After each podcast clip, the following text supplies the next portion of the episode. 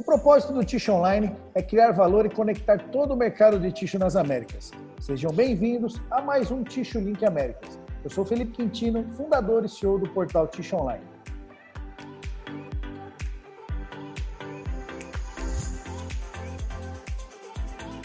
No programa Ticho Link Américas, nós vamos falar o que está acontecendo de mais relevante no mercado de papel ticho em cada região das Américas. Junto aqui comigo hoje eu tenho a presença de Brian Scateg, que é cofundador do portal Tish Online Norte América. Olá, Brian. Olá, Felipe. Prazer. Legal. Também temos aqui a participação do Hector Hurtado, que é cofundador do portal Tish Online Latino América. Olá, Hector. Olá, Felipe e Brian. Bom dia. Bom dia. Bom dia. Uh, eu quero trazer hoje aqui para a nossa conversa alguns pontos que me chamou a atenção nesse mês de julho aqui no Brasil. Duas grandes empresas multinacionais que estão presentes aqui no Brasil disseram que devem ampliar seus investimentos por aqui. A primeira delas é a Exit. A Exit está no Brasil há mais de 10 anos uh, e ela deu início com, no, no, mercado aqui com o personal care, né, com a fabricação de fraldas uh, de adulto, a marca Tena. E faz uns três anos, mais ou menos, eles iniciaram a, a sua produção de, da linha Away From Home, a linha profissional, com a marca Torque. Ah, e a empresa é, disse que pretende, né, é, o, o, plano deles é ter um crescimento mais rápido na região nos próximos anos. E o Brasil é um, um país estratégico para eles crescerem de forma mais rápida na América Latina. Então, eu acredito que vem grandes investimentos da Exit aqui no Brasil. Eles ainda não não atuam na parte de consumo aqui no Brasil, né? Como na América Latina eles já atuam em alguns países. Então, aqui no Brasil eles ainda não atuam na área de consumo, sim na área de away from home e, e na área de personal care. Mas deve vir grandes investimentos aí para os próximos anos. A segunda empresa é a chilena Softs, né? A Softs é líder na América Latina no segmento de papel ticho. E para seguir nessa liderança, a empresa está colocando o Brasil como seu centro uh, de investimento aí no, no, nos seus planos, né? Então, a Softs vem investindo já faz muitos anos aqui no Brasil e, e eles têm a tendência de continuar investindo para manter a liderança na América Latina uh, em papel ticho. Visto que o Brasil ainda é um mercado muito grande, de muito crescimento, né? Porque nosso nosso consumo per capita aqui no Brasil é de 6,5 kg por habitante aproximadamente. Né? E, a gente vê países como a América do Norte com 24 quilos, países como o Chile, que está próximo aqui de 10 a 12 quilos por habitante. Então, o Brasil tem um crescimento enorme aí pela frente. Né? Então, essas empresas estão enxergando esse crescimento e a mudança de hábito também por conta da pandemia, né? a mudança de hábito de higiene. Então, a, a expectativa de crescimento é muito grande e essas grandes empresas estão visualizando isso. E um outro ponto também é que esse mês, agora a partir de agosto, a expectativa é que a celulose ela comece a ficar estável sem mais nenhum tipo de aumento, né? E que nos próximos meses a tendência é, é de queda. Então essas foram aí as principais ah, notícias, né, que eu vejo aqui no Brasil para esse mês de julho. Brian, eu queria que você comentasse um pouquinho aí como é que está o mercado na Norte América. Sim, não, e bom para comentar comentar primeiro na no que você falou é, é, bom é bem é bom para saber que as companhias estão invertindo agora porque o mercado está muito fofo. Você fala fofo? Como suave ou lento né? Sim. É o mercado aqui também está um pouco uh, lento calmo né? Uhum. uh, se esperava que já em julho deste ano se aumentava mais as vendas mas a Kimberly Clark anunciou que os as ganâncias do, do uh, trimestre passado, né, caiu 41%. Então, essa notícia sim foi alarmante para as companhias aqui nos Estados Unidos. Se a Kimberly Clark tem marcas muito, muito conhecidas, não está vendendo, né? Está, está, o que está acontecendo no mercado, né? Uhum. É, mas por agora podemos ver que há muita, ainda temos muita, muito inventário e muitas pessoas, muitas companhias estão com essa, essas uh, ganhas, ganhas, uh, esse desejo, esse desejo de vender e vender e vender, mas o mercado ainda não tem, tem voltado. Uh, uh, temos visto muita notícia que estas variantes da, do vírus estão, estão voltando, as pessoas vacinadas, vacunadas, vacinadas, também estão com problemas da Covid. Então, talvez vamos ver outro outro aumento desse jeito. Uh, desafortunadamente, não queremos ver mais mais expandir o vírus, né? Mas temos esses problemas ainda também que ainda que já temos aberto mais ou menos o mercado aqui do away from home, uhum. que ainda não está no mesmo nível que estava antes da, da pandemia. Uh, então temos que ver isso. A outra coisa muito interessante que eu não tenho visto aqui nos Estados Unidos antes, ou Norte América antes, é o tema que se chama aqui shrinkflation. Não sei se você quer traduzir esse tema. Como se diz isso em português para as pessoas do Brasil para entenderem? É, é, essa, essa redução na, na metragem do, do produto? Isso, ou talvez na metragem do produto, ou talvez na metragem de, das folhas, né?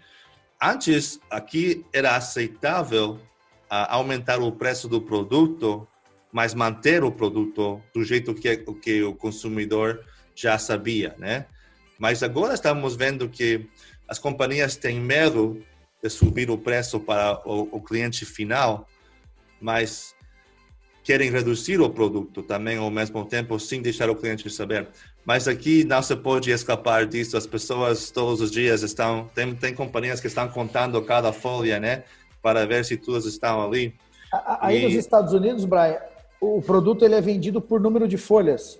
De folhas, isso mesmo. E uhum. existe um padrão que, que as empresas seguem, por exemplo, 50 folhas, 100 folhas? Não, eles, elas permitem a máquina fazer de acordo com o diâmetro do produto. Isso quer dizer quantas folhas que você. Eles fazem a matemática desse jeito, né? Mas aqui a, a primeira companhia aqui se, uh, muito private label também, né? Uh, temos muito private label. Uhum. E o private label, diria, mais popular são os clubes de, supermercados, como o Costco ou como o Sam's Club, né? Ok. E a Costco foi a primeira de ser apanhada nesse, eh, nesse sentido, né? Eles não fabricam o produto, mas para manter o preço, falaram para o fabricante, temos que reduzir pelo menos 15% do volume do papel, né? Para manter o mesmo preço. Mas aqui tem muitas companhias que, que, que tentam e descobrem e vêm e, e, viram rápido e foi publicado muito rápido e essa foi a primeira companhia de, de ser apanhada nesse esse sentido, né? Uhum.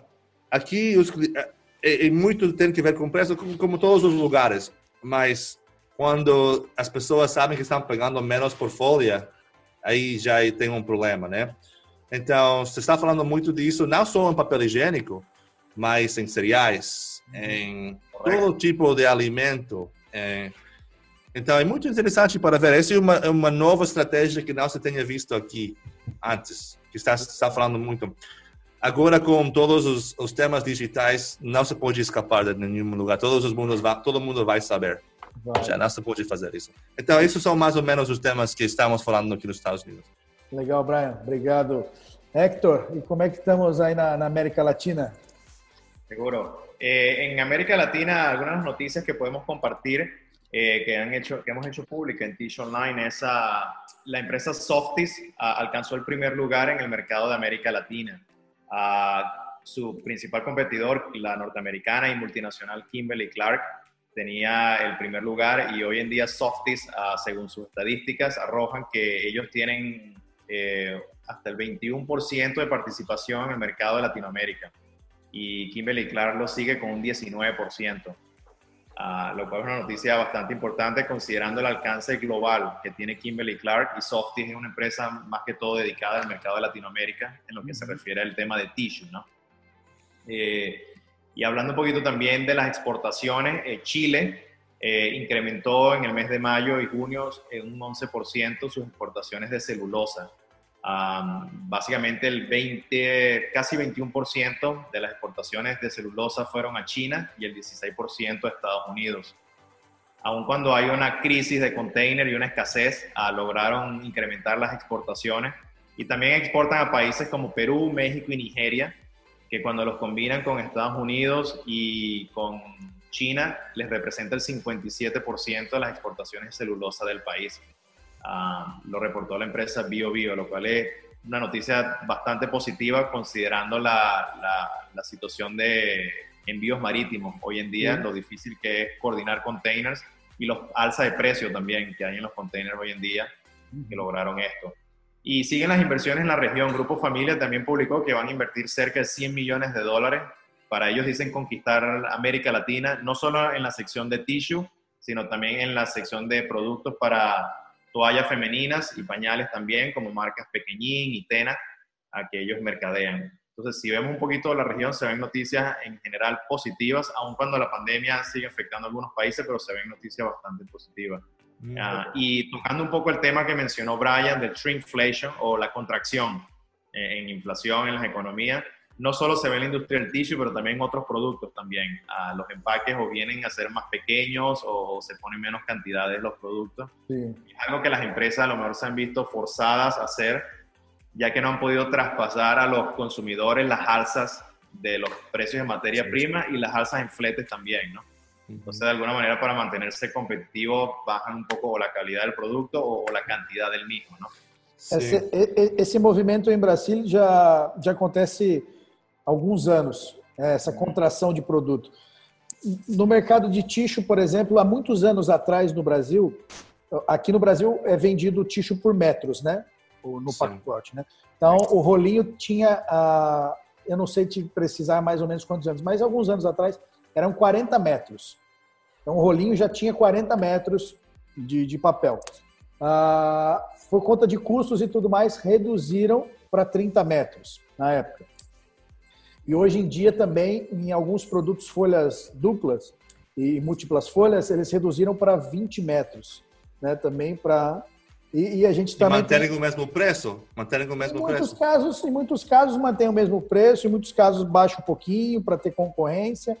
Ah, em muitos casos eles criam um novo produto com 20 metros para concorrer. Então é uma estratégia também que eles estão usando por conta dessa alta de custo de, de, de celulose. Sim e de matérias-primas, né? Então é uma estratégia, mas também em outros mercados aqui no Brasil, como cereais, biscoitos, macarrão, né? Que falam as pastas, muitos, uhum. diversos produtos aqui no Brasil eles já fazem isso. Chocolates foram diminuindo cada vez mais, né? Então. E como aceitou o povo? Como aceitou o povo? Aqui no Brasil passa, né? Passa. É, aqui no Brasil já, porque já é de costume. Então, Sim já vai, já já já está já é realizado já há muito tempo. Então, né, o pessoal acaba aceitando. Mas tem e, e, uma outra coisa interessante, a gente vai ver essa disputa na América Latina, né, entre Softs, Kimberly, a Exit, né, que é, é proprietária do grupo Família. Então, bem interessante a gente ficar de olho nessas três companhias aí, que são as que Sim. dominam aí a América Latina. Ah, Brian, eu queria que você falasse um pouquinho né, desse, desse novo lançamento aí que o Tish Online vai fazer nos próximos dias aí na, na, América do Norte, que é o Proto Review. Queria que você Sim. contasse um pouquinho para a gente como é que funciona. Sim, não, vamos, estamos muito animados. Uh, até agora, só, só temos enfocado né, nos suplidores do, da indústria uhum. e para trazer mais atenção aos produtos que eles fabricam. Como produto uh, fabricante de máquina, fabricante de adesivo, fabricante de todos os tipos, né, para a indústria. É. Agora vamos dar um foco, um foco, um foco, enfoque, enfoque é. ao, ao fabricante do produto final, do rolinho, né? Agora queremos ter uma audiência maior do usuário final do produto. Então vamos dar uma mão às companhias que fabricam o rolinho o que vamos fazer? Vamos, vamos expandir o produto mais. Né? Que, que é especial do seu produto? Quantas folhas tem seu produto? Quantas, uh, qual é a embalagem do produto? Quantas, uh, como se fala, dupla folha? Dupla... Sim, duas, dupla, folha dupla, folha Sim. tripla. Podemos falar de tudo especial, né? Tem adesivo, tem água, é feito com água, é sustentável. Todos os tipos de, todos os tipos de um, estatísticas se você quer que seu produto, que o, que o consumo, o consumidor final sepa, saiba, uhum. uh, podemos falar disso para você. Vamos fazer de uma, uma maneira muito um, profissional. Uh, especialmente para os fabricantes no Brasil que talvez exporta, para não sei se já estão exportando papel nos Estados Unidos, mas se você tem uh, se, se você, quer um dia expandir para os Estados Unidos, podemos fazer um product review para você, para que, para que o povo nos Estados Unidos já saiba mais do seu produto. A mesmo, o mesmo na América Latina, para os clientes do Hector lá. Mas vamos começar, vamos sair com um vídeo, um review que eu fiz pessoalmente, de um produto aqui que se chama o Forever Roll, que é um novo produto que saiu nos Estados Unidos. É um rolo que dura um mês mas se parece que seria um rolo para industrial, mas é feito para a, a casa, né? Para o banheiro na casa.